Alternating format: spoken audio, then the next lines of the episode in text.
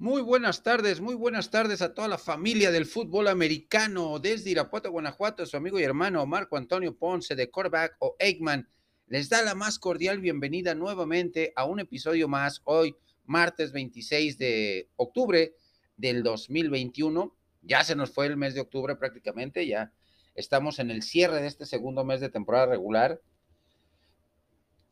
con equipos que están sorprendiendo, otros equipos que se nos están cayendo a pedazos eh, y otros que de, plano tienen mucho que trabajar, que son buenos proyectos, pero eh, no les está yendo nada bien. Les doy la más cordial bienvenida, como les digo, a su podcast Quick Offense, ofensiva rápida, cinco temas, una ofensiva donde estamos profundos en nuestra yarda 12, donde tenemos dos tiempos fuera, la pausa de los dos minutos, dos minutos treinta en el reloj para reorganizar el partido y darle la vuelta al marcador. Arrancamos rápidamente con el primer down y tiene que ver con los cinco, los cinco resultados de los partidos elegidos por su servidor de la semana número 7. Se ha cerrado la semana número 7 de la temporada regular con resultados realmente sorpresivos, con partidos espectaculares, con partidos eh, de palizas totales con eh, mucha, mucha emoción. Arrancamos con el juego que dio apertura a, este, a esta semana 7, que es el juego de jueves por la noche entre el equipo de los Cleveland Browns y los Denver Broncos. Un partido que a pesar de lo cerrado del resultado, 17 puntos a 14 a favor de los Browns y con todo lo que tenían contra el equipo de Cleveland, logró llevarse la victoria con una actuación eh, espectacular de, Ernest Johnson, su corredor, que estaba muy bajito perfil, consiguió 140 yardas por, eh, eh, por tierra, otras 30 por, por, pase. Estuvo muy activo. Case Keenum como mariscal de campo, también un juego destacado, no cometió errores, tuvo muy pocos pases cerrados. Su defensiva se comportó a la altura, a pesar de que Denver trató de reaccionar, pues no le alcanzó el tiempo. El segundo encuentro, Ravens contra Bengals, un partido que parecía cerrado, que parecía cerrado al ser, al ser un duelo divisional de la norte de la, eh, de la americana, buscando cualquiera de los dos equipos eh, el liderato de esta división pues eh, los Bengals con un plantel no tan vasto como el de los Ravens, no tan eh, de tantas superestrellas, fue un juego espectacular para Joe Burrow como mariscal de campo, 412 yardas, eh, tres pases de anotación para llamar Chase, el, el, receptor abierto de LSU, que con ocho targets o ocho pases recibidos generó 201 yardas de las 412 de Joe Burrow y un pase de anotación. Las otras dos anotaciones vinieron a cargo de eh, Osuma, el Jerry, el, el ala cerrado. Así que los Bengals dieron un golpe de autoridad, derrotando 41 puntos a 17 al equipo de los Ravens. En otro equipo, en otro partido, perdón, el equipo de los Raiders de Las Vegas, que iba navegando fácil en el partido con una actuación casi perfecta de Derek Carr, con 31 pases completos de 34 intentos para más de 300 yardas, dos pases tres pases de anotación. Se le complicó al final el partido y casi lo alcanza el equipo de Filadelfia, 33 puntos a 22 el resultado, de manera eh, espectacular este partido. Eh, Derek Carr eh, finísimo, no fallando pases, solo falló tres. Eh, Josh Jacobs, también el corredor, con un excelente partido. Y Kenny Drake de igual forma. Y el cuarto partido de esta cartelera fue el que enfrentó a los 49 de San Francisco contra los Colts de eh, Indianapolis, favoreciendo el resultado al equipo de los Colts de, de Frank Reich y de Carson Wentz. Eh, que empezó titubeante el partido Carson Wentz, pero después fue corrigiendo, aprovechando las, deficiencias que, que detectaron en la defensiva de San Francisco y la ofensiva también de los 49 que dio mucho de qué hablar, con Jimmy Garoppolo al mando. Logra derrotar los 30 puntos a 18 el equipo de los Colts. acercándose cada vez más al equipo de, los Tennessee Titans, eh, que lograron una importante victoria sobre los jefes de Kansas City, 28 puntos a 3, donde sale lastimado en ese partido eh, por un golpe en la cabeza, descartándose la conmoción cerebral para Patrick Mahomes.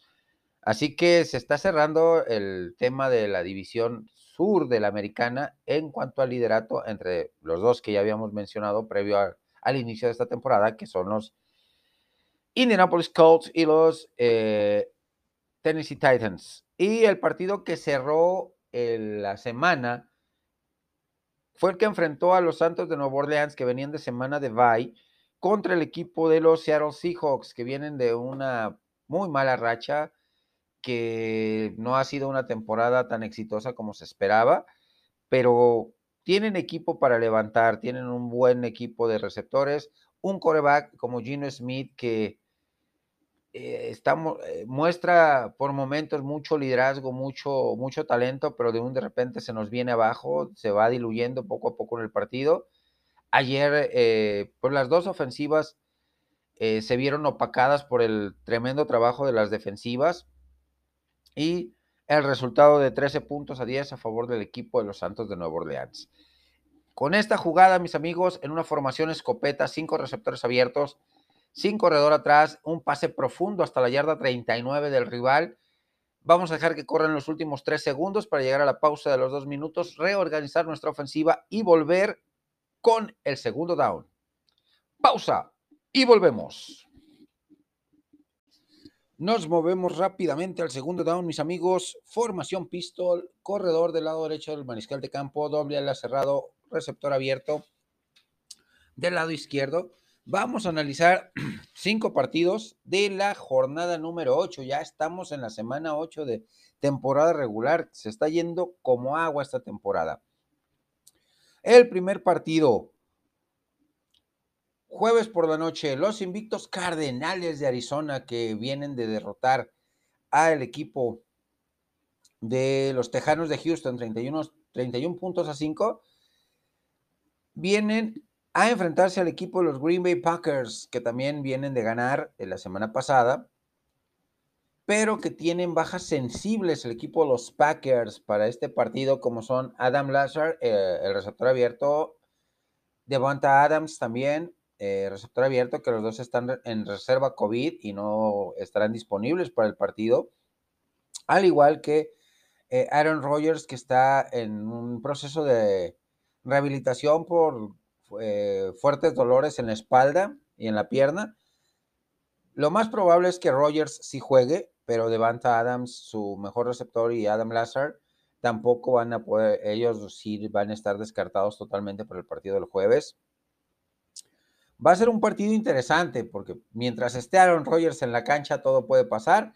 Kyler Murray viene de dar un excelente partido eh, contra los Tejanos eh, viene de, eh, está jugando en un nivel espectacular, Kyler Murray, eh, la ofensiva también, la defensiva de Cardenales, pero viene una real prueba de fuego para los Cardenales. A pesar de lo limitado que puede estar Green Bay, va a dar mucha pelea, va a dar mucho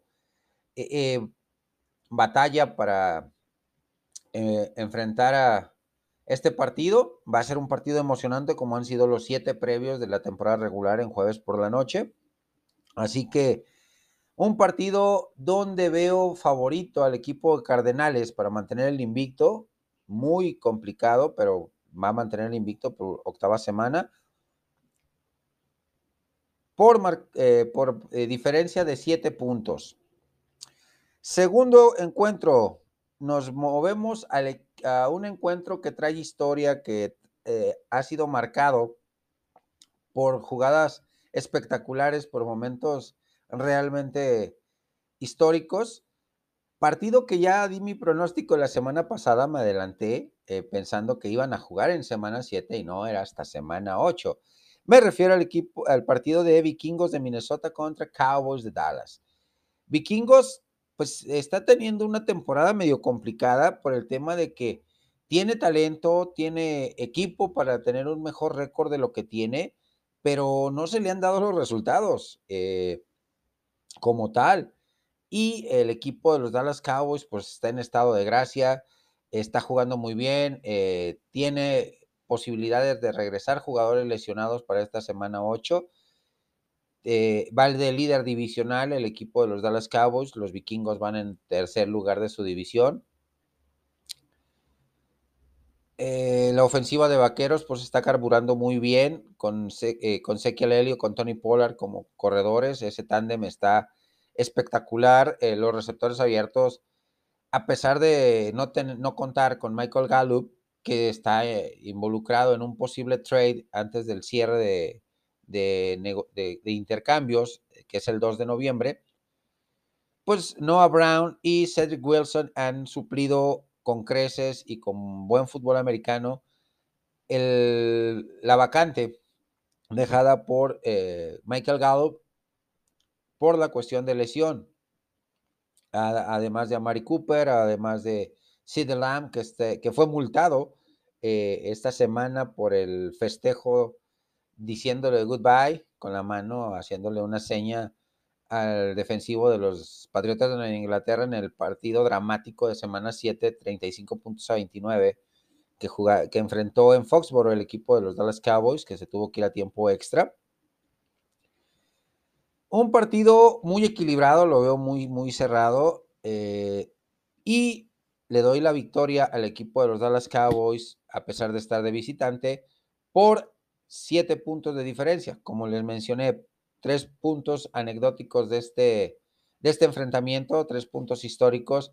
La noche de Randy Moss, que con tres recepciones, 167 yardas y las tres recepciones para touchdown destruyó a la defensiva de los Dallas Cowboys en su eh, temporada de novato, como diciéndole a Jerry Jones, ahí está demostrándote eh, por qué debiste haberme seleccionado en el draft del 98 y no a Greg Ellis. Eh, segunda jugada histórica, aquel eh, acarreo de Tony Dorsett en 1983, el 3 de enero del 83, de 98 yardas con solamente 10 jugadores, porque recordemos que Ron Springs, el fullback de los Dallas Cowboys, pensando que habían 12 jugadores en la cancha, se sale del, del terreno de juego lo más rápido posible para que se ejecutara la jugada, porque quedan pocos segundos en el reloj de jugada. Y eh, Tony Dorset eh, rompe la línea por el centro y se va hasta el resto de la zona de anotación. Y la tercera jugada anecdótica histórica se dio en 1975, el 25 de diciembre, con eh, aquel famoso pase de Hail Mary, Ave María, dame puntería de Ryder Staubach a Drew Pearson, donde pues en ese partido la nota histórica o la parte histórica negativa, triste, es que cuenta eh, el anecdotario que esa jugada se le bautizó Ave María porque al momento de ir flotando el pase y caer en las manos de Pearson, antes de entrar a la zona de anotación, le avisaban a Frank Tarkenton, mariscal de campo de los eh, vikingos de Minnesota, que su padre había fallecido. O sea, doloroso totalmente. Nos movemos al tercer partido y es el que va a enfrentar a los Browns contra los Steelers. Duelo de la división norte de la americana, división Moretón, duelo divisional. Steelers con todas las bajas que tiene, con toda la problemática, tanto en ofensiva como en defensiva. Y Browns, pues, eh, con la esperanza de que juegue Baker Mayfield, tomando en cuenta que ni Karim Hunt ni eh, Nick Shop, Nick Shop, su corredor estelar, van a jugar este partido igual. Por lesión, pues tienes a eh, Johnson, que es un extraordinario jugador recibiendo pases, completando eh, jugadas por tierra, por dentro, por fuera de la línea.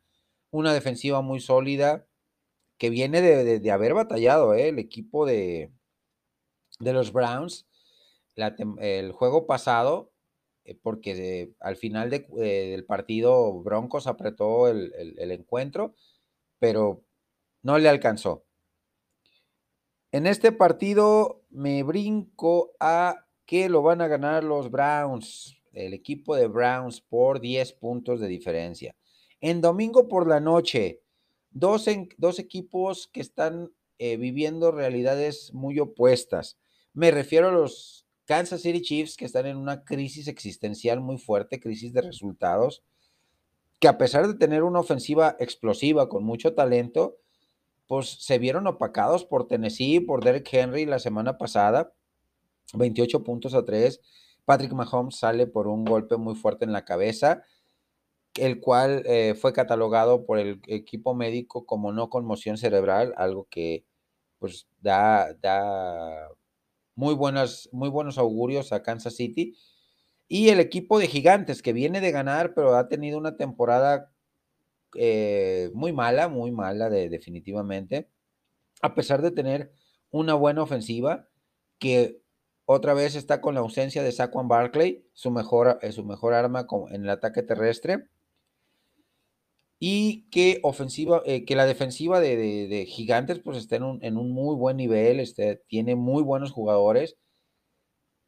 Vamos a ver eh, qué depara este partido si empieza la resurrección de el candidato eh, número uno de, desde principio de temporada para llegar nuevamente al Supertazón como es Kansas City en la conferencia americana o eh, les hace falta perder otros dos partidos para tocar fondo y empezar a, levantar vuelo.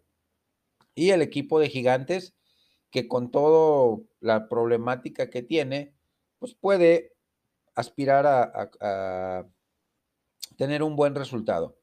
Yo me inclino por el equipo de Kansas City por la diferencia en profundidad, la diferencia en talento, en calidad de talento que tiene cada uno de estos dos rosters. Y cerramos con el partido. Otra rivalidad divisional para cerrar el lunes por la noche. Jefes de Kansas City. Ah, no, no, no, perdón. Colts de Indianapolis contra Titanes de Tennessee.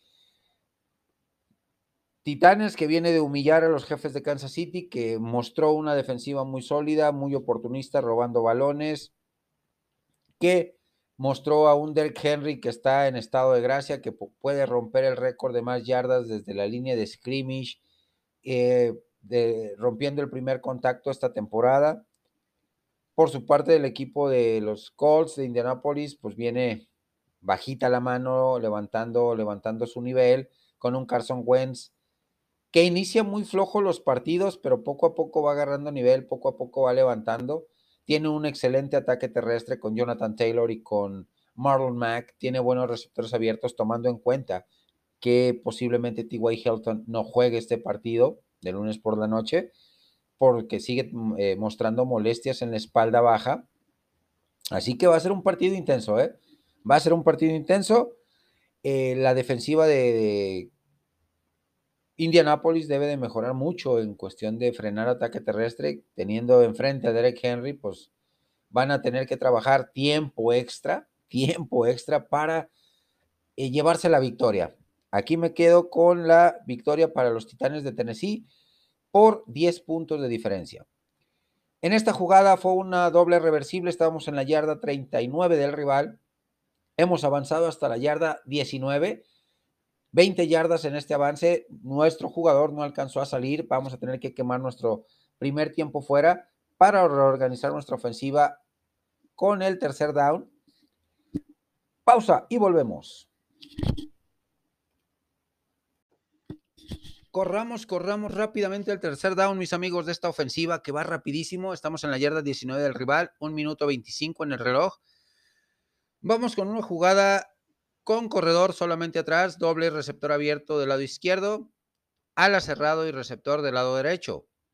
Vamos a hacer el análisis de los resultados de la semana número 7 de la liga, de la semana número 8, perdón, semana número 8 de la NCAA, así como el previo y pronóstico de la semana número 9.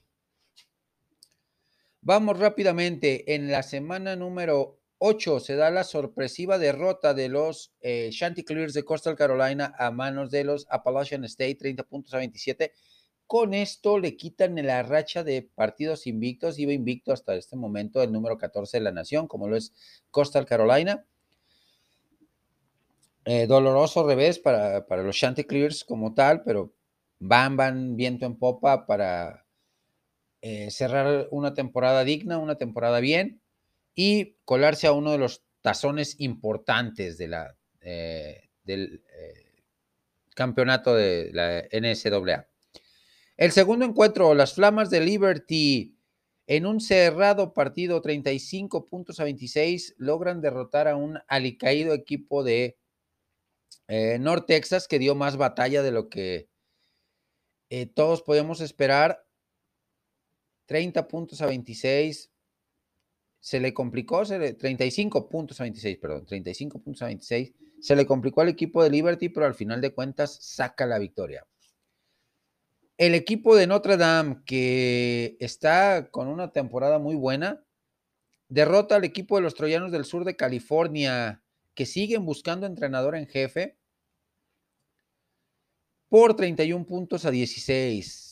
Alabama, Alabama tuvo un partido hasta cierto punto complicado contra los voluntarios de Tennessee, a los cuales derrota 52 puntos a 24. Bastante interesante este resultado porque Alabama pues está repuntando, buscando en el cierre de temporada recuperar ese número uno de la nación que le pertenece desde el principio de temporada y no lo ha soltado el equipo de los Bulldogs de Georgia.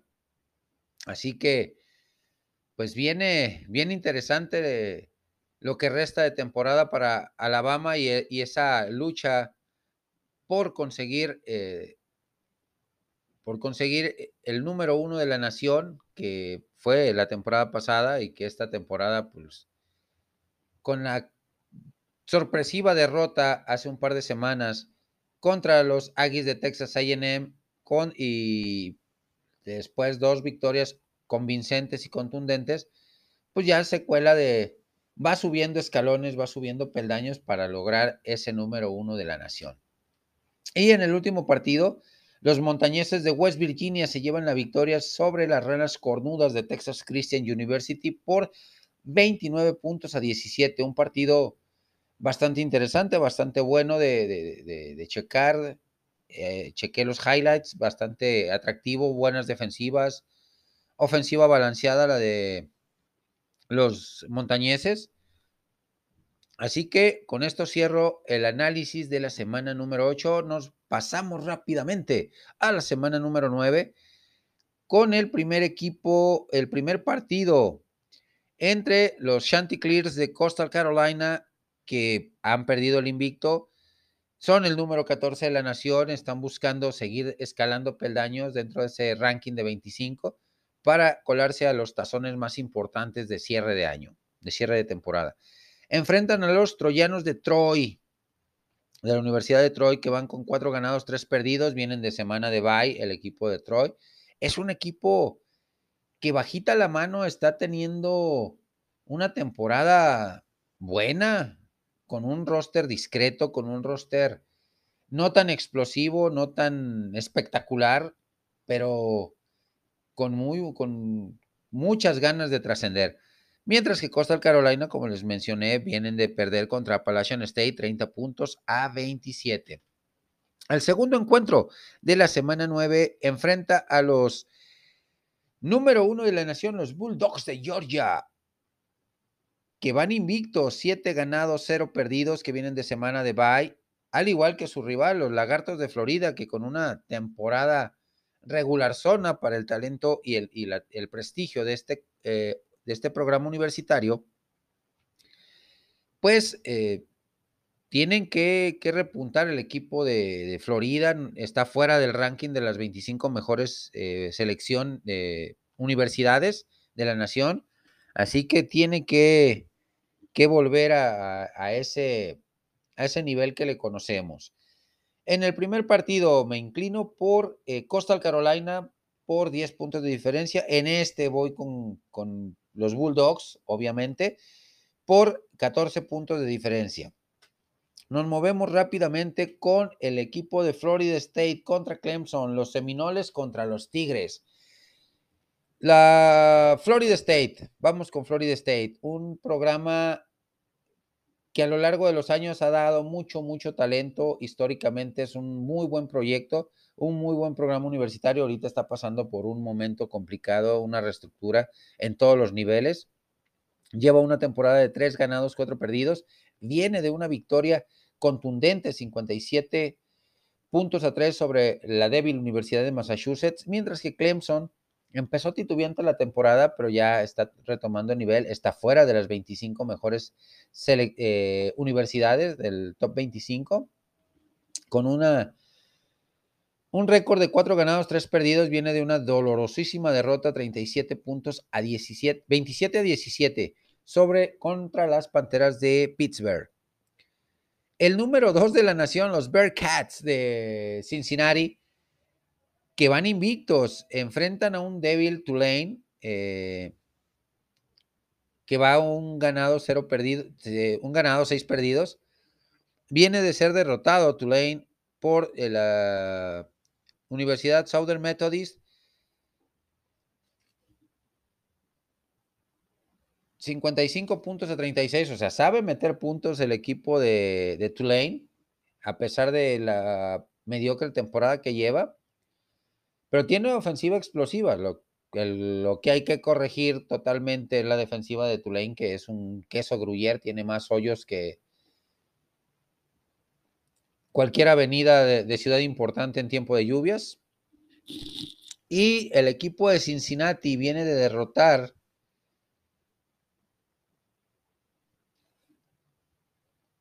¿37 puntos a 31 puntos a 20 al equipo de Navy, el mainmanship de Navy, que también está teniendo una reestructura de fondo eh, en su en su organigrama, en su programa de, escuela, está teniendo una temporada para el olvido el equipo de Navy. Y cerramos con el mejor partido de la semana. Dos escuelas que están entre el top 10 de, el ranking del, fútbol americano colegial del NCAA, como es Penn State, que es el número 7, con un récord de 5 ganados, 2 perdidos, enfrenta al equipo de Ohio State, que viene de perder el invicto, eh, perdió el invicto hace un par de semanas, pero recuperó el, el camino de la victoria la semana pasada son el 7 contra el 5. Penn State es el número 7 y Ohio State es el número 5. Vienen de dos realidades diferentes. Eh, eh, Penn State viene de ser derrotado 20 puntos a 13, a 18, 20 puntos a 18 contra el equipo de Illinois en nueve tiempos extra o nueve series extra. Se tuvo que definir este juego. Mientras que el equipo de los Buckeyes de Ohio State vienen de derrotar 54 puntos a 7 al equipo de Indiana. Vienen de un verdadero paseo, de un verdadero picnic, el equipo de, de los Buckeyes de Ohio State y por eso están en el quinto lugar, pero va a ser un agarrón de aquellos, un partido digno de tener tu botana, tus cervezas, una buena pizza, una buena botella de tequila para disfrutar este último partido y en sí todos. En este partido me inclino por los Buckeyes de Ohio State por 10 puntos de diferencia.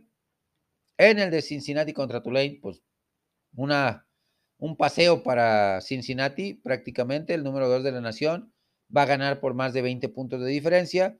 Y en el de Florida State contra Clemson, me voy por eh, el equipo de los Seminoles que van a ganar el partido por diferencia de 10 puntos. Con esta jugada de la yarda 19, un pase al slot, a nuestro ala cerrado, logra avanzar hasta la yarda 2, 17 yardas en total. Estamos a tiro de piedra para conseguir la anotación. Tenemos que quemar nuestro último tiempo fuera para reorganizar esta ofensiva, jugarnos el cuarto down y el punto extra. Regresamos. Mm. Vámonos rápido con el cuarto Cuarto down de esta ofensiva, mis amigos, estamos a tiro de piedra en la yarda 2 del equipo rival para darle la vuelta a este marcador, llevarnos la victoria, salirnos con la nuestra, irnos con la victoria en este duro partido, en este complicadísimo partido. Y vamos rápidamente con el cuarto down que tiene que ver con los resultados de la semana número 12 y el previo de la 13 de la Liga Canadiense de Fútbol Americano Profesional.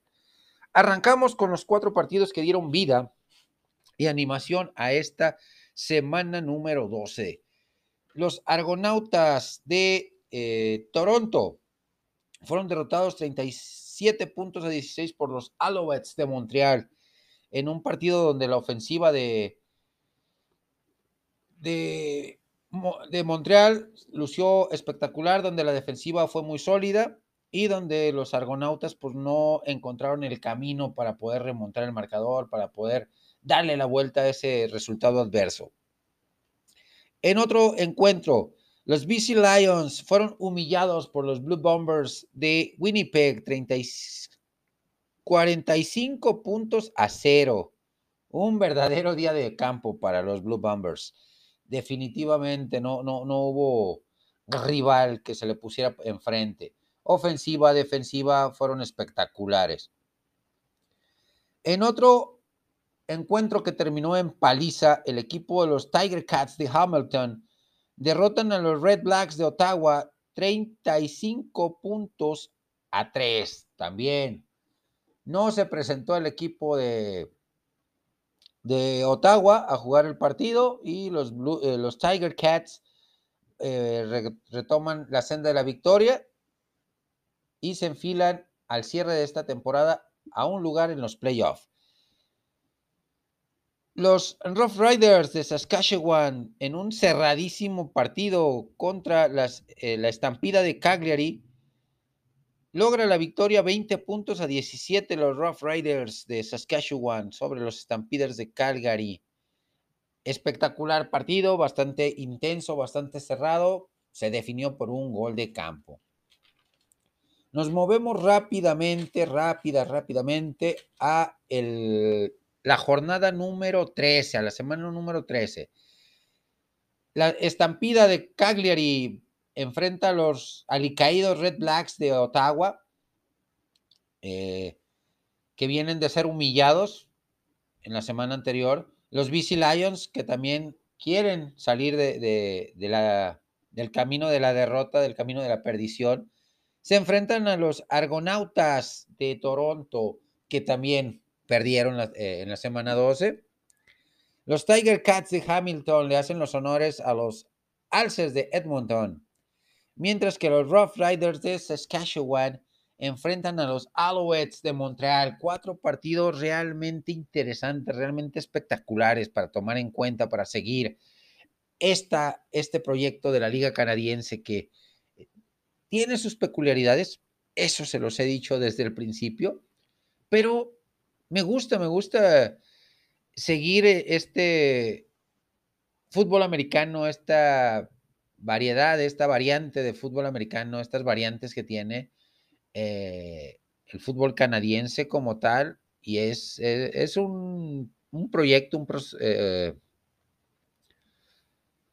un proyecto a seguir muy interesante. Hemos anotado con una carrera directa con nuestro fullback, fue formación y formación de poder, doble ala cerrado del lado derecho, receptor muy abierto del lado izquierdo, fullback y corredor detrás del mariscal de campo, un handoff directo con el fullback, dos yarditas nada más, demolió el centro de la línea, logra anotar touchdown, le damos la vuelta al marcador, vamos a jugarnos una conversión de dos puntos para cerrar este partido, este partido que ha sido intenso. Vamos a la primera parte de esta conversión, un análisis de cinco corebacks que a gusto y título personal de su servidor fueron los más destacados de esta semana número 7 de la NFL. El orden no, no es tan importante, no es tan relevante. Para mí son los cinco mejores. Espero sus puntos de vista y sus comentarios en mis diferentes redes sociales.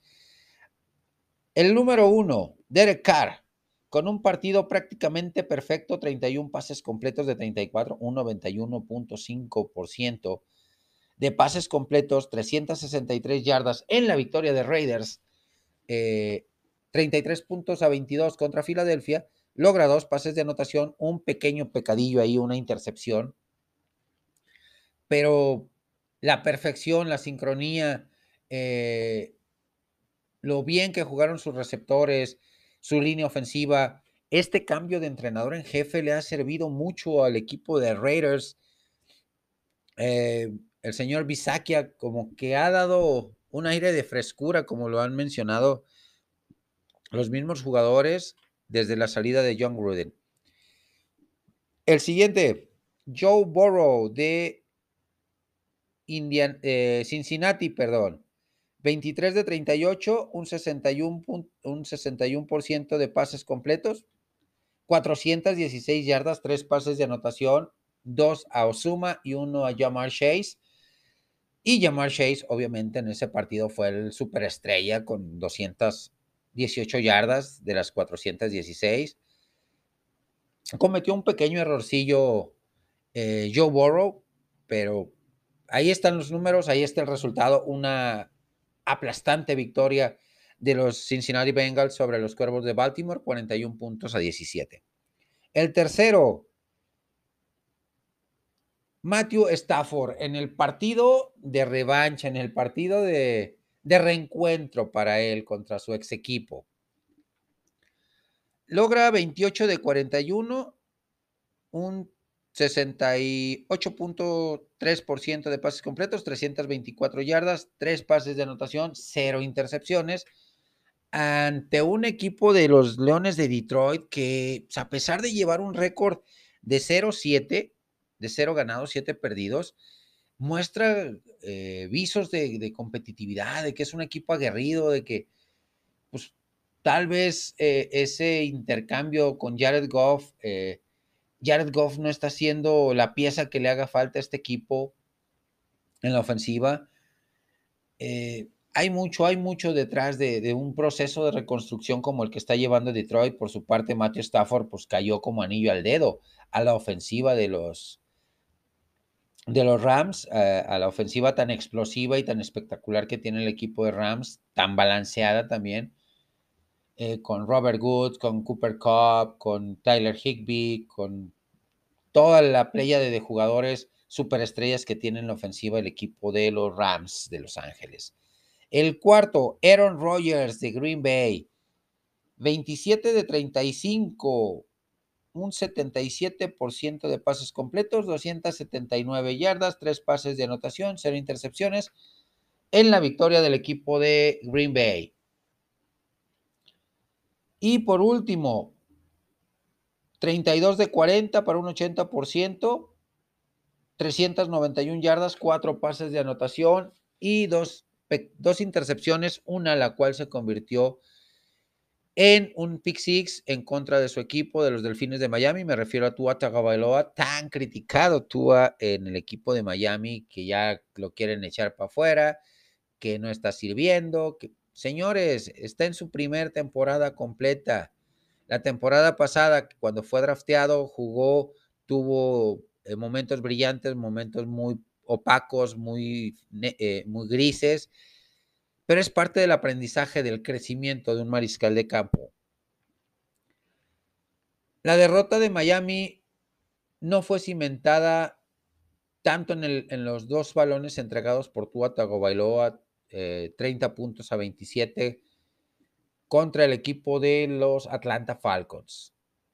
Fue cimentada en que la defensiva no tuvo argumentos suficientes para detener a un inspirado, a un espectacular, a un dominante Kyle Pitts, eh, ala cerrado novato del equipo de Atlanta, que no pudo contener a Calvin Ridley, que no pudo eh, llegarle en ningún momento la defensiva de, de Miami a Matt Ryan, el mariscal de campo de, de, Atlanta, que tuvo tiempo para lanzar sus pases, que el ataque terrestre le funcionó muy bien a Atlanta también, que a pesar de que mostró cosas muy buenas el equipo de Miami, hay cosas que corregirle a la defensiva, que el proyecto de, de Brian Flores va por buen camino a pesar del récord uno ganado, seis perdidos que lleva esta temporada, el cual voy a hacer un análisis en esta,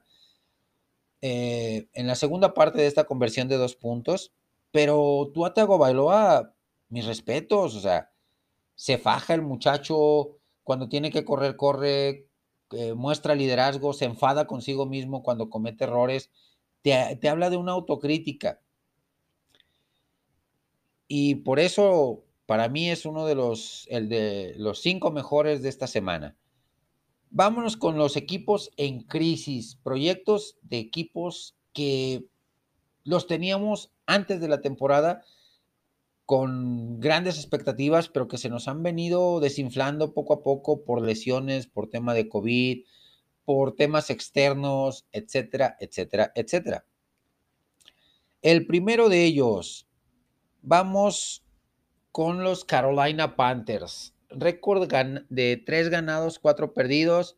Un proyecto que inició con tres, eh, tres victorias, con un invicto eh, una defensiva dominante, una ofensiva balanceada, con un eh, Sam Darnold mostrándonos cosas bastante interesantes, demostrando por qué había sido un pick de primera ronda en, un draft, por qué su, defensiva, el proyecto de Matt Rule creciendo, pero de un de repente sobrevino la derrota contra los Vaqueros de Dallas y de ahí se ha venido a pique el proyecto eh, la lesión de Christian McCaffrey ha sido un factor importante, un factor determinante para este, esta ofensiva que se ha venido abajo. Sam Darnold eh, solamente 111 yardas el partido pasado en la derrota contra Gigantes.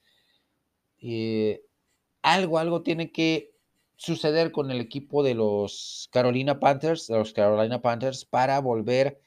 Es un equipo que en el papel su ofensiva y su defensiva están muy balanceados. Han anotado 146 puntos, han recibido 146, o sea, no hay diferencial. Como tal, están como cuarto lugar de su división, la división sur. San Francisco 49ers, un equipo que la malaria lo sigue, que recuperó a principio de temporada a titulares importantes, se vuelve a lesionar Rahir Monster, el corredor. El resto de corredores están entre lista de, eh, lesionados, eh, lista de COVID y han sufrido bastante. Jimmy Garoppolo eh, vuelve a tener recaída en lesiones. Trey Lance mostrando claroscuros en, este, en, esta su primera experiencia como mariscal de campo profesional, pero dejando buenos, buen sabor de boca también. Eh, con récord de dos ganados, cuatro perdidos, pues se nos está yendo para abajo el equipo de San Francisco. Tiene que haber un revulsivo tanto con Cal Shanahan, su staff de cocheo, como dentro del, del emparrillado. Un equipo que ha anotado 135 puntos, pero que ha recibido 147, un diferencial de menos 12 puntos. O sea, su, tiene que corregir algo en la defensiva tiene que corregir algo eh, con equipos especiales, con los pateadores, que ha sido una temporada muy complicada para todos los pateadores. El equipo de Kansas City, que en las últimas dos temporadas llegó al Supertazón, uno lo ganó justamente contra San Francisco y el otro lo perdió contra el equipo de Tampa Bay, 31 puntos a 9. Una ofensiva bastante explosiva que no ha encontrado coherencia en su línea ofensiva, que no ha encontrado sincronía, que le han llegado mucho a Patrick Mahomes, que con un récord de tres ganados, cuatro perdidos, pues está realmente pasando tragos amargos. Su defensiva ha recibido 263 puntos, una cantidad bastante fuerte. Su ofensiva solamente ha producido 188 puntos. ¿Qué quiere decir esto? Que los coordinadores defensivos rivales han estudiado más a Patrick Mahomes, han estudiado más eh, la simplicidad y explosividad de la, de la ofensiva de Eric Bienemy, su, su coordinador ofensivo de Kansas City, y han sabido nulificarlo. Y por eso los resultados que se les, eh, que se le están viniendo al equipo de Kansas City fueron humillados contra Tennessee, hay que decirlo, fueron eh, vapuleados, borrados totalmente del terreno de juego. Eh, otro equipo que también empezó con un invicto de tres partidos, con una defensiva muy sólida, con una ofensiva muy balanceada con Teddy Bridgewater en los controles. Me refiero a los Broncos de Denver de Big Fangio, que los últimos resultados han sido de derrota eh, contra los Browns el jueves pasado, el, en semana 7. Pues reaccionaron ya cuando tenían 17 puntos eh, eh, de diferencia. No les alcanzó para lograr frenar, sale lesionado Von Miller, su, estandarte en la defensiva. Eh, Bradley Chubb no se ha visto en esta temporada. La ofensiva ha tenido altibajos eh, marcados con Teddy Bridgewater como mariscal de campo. Sus números. Ha anotado 140, 140 puntos, ha recibido solamente 127, o sea, un diferencial a favor de, prácticamente dos touchdowns, 13 eh, puntos pero sí algo tiene que hacer Big Fangio, algo tiene que corregir en la ofensiva, tiene buenos receptores, tiene un backfield eh, comandado por Melvin Gordon, que es cumplidor, que es bueno el, backfield, una defensiva muy sólida. Algo, algo tiene que, que corregir Big Fangio, más que nada en la actitud de los jugadores, porque sí se ven cansados y se ven estresados hasta cierto punto.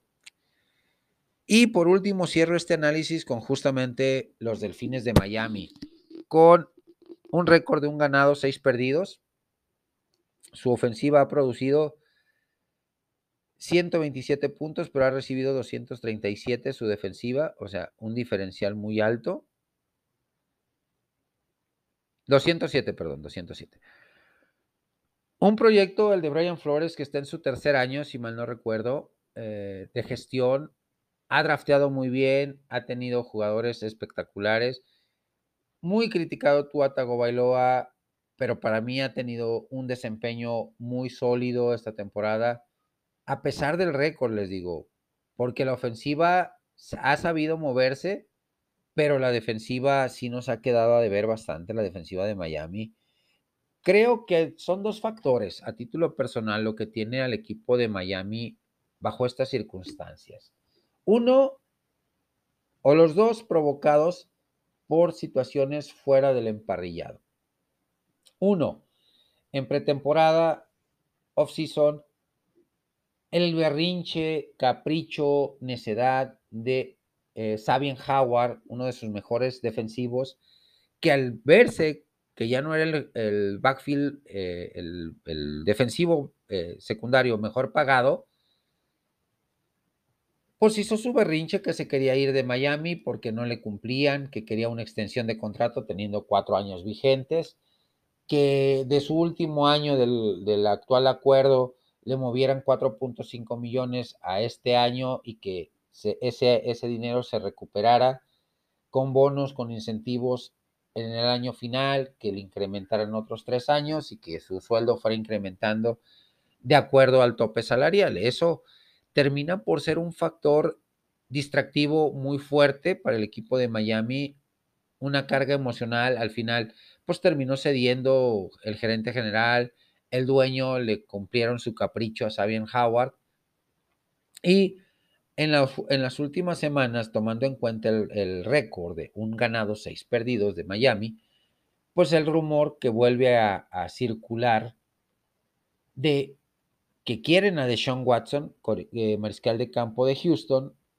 en el equipo de Miami, quieren eh, romper el proyecto que trae Brian Flores con Tuatago Bailoa, pero eh, Tejanos está pidiendo tres primeras elecciones, tres picks de primera ronda, dos picks de segunda ronda, un pick de tercera ronda y dos jugadores que hayan jugado como titulares indiscutibles entre un 75 y un 80% de snaps la temporada pasada. Algo que es irreal, algo que es ilógico, algo que no, no, no, no se le ve ni pie ni cabeza a ese tipo de...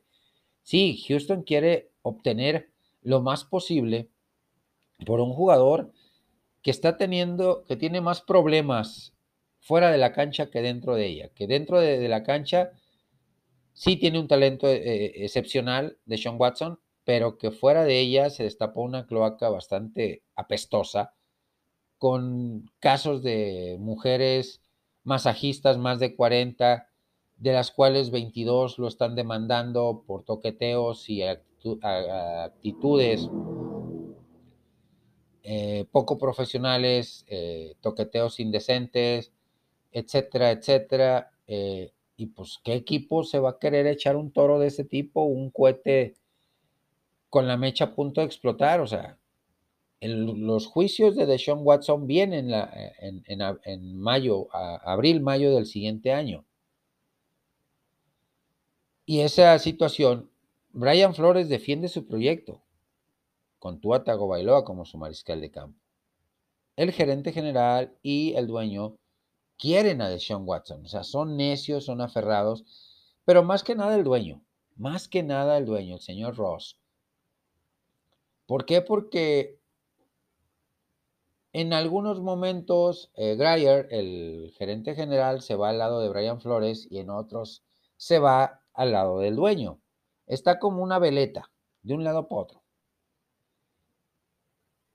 Pero, sinceramente, este gerente general debe de, ser determinante, eh, crítico y defender el, proyecto de Brian Flores a como de lugar, porque pues él como gerente general dio la anuencia para que contrataran a Flores y él como gerente general estuvo de acuerdo con que draftearan a Tuatago Bailoa.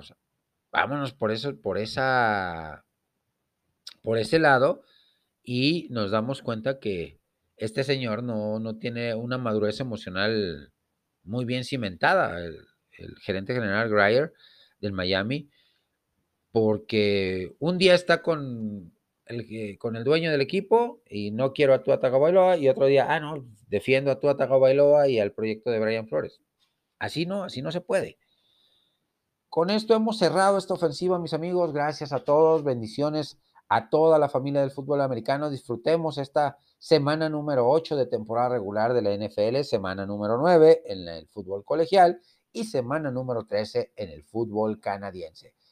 Me despido, hasta la próxima.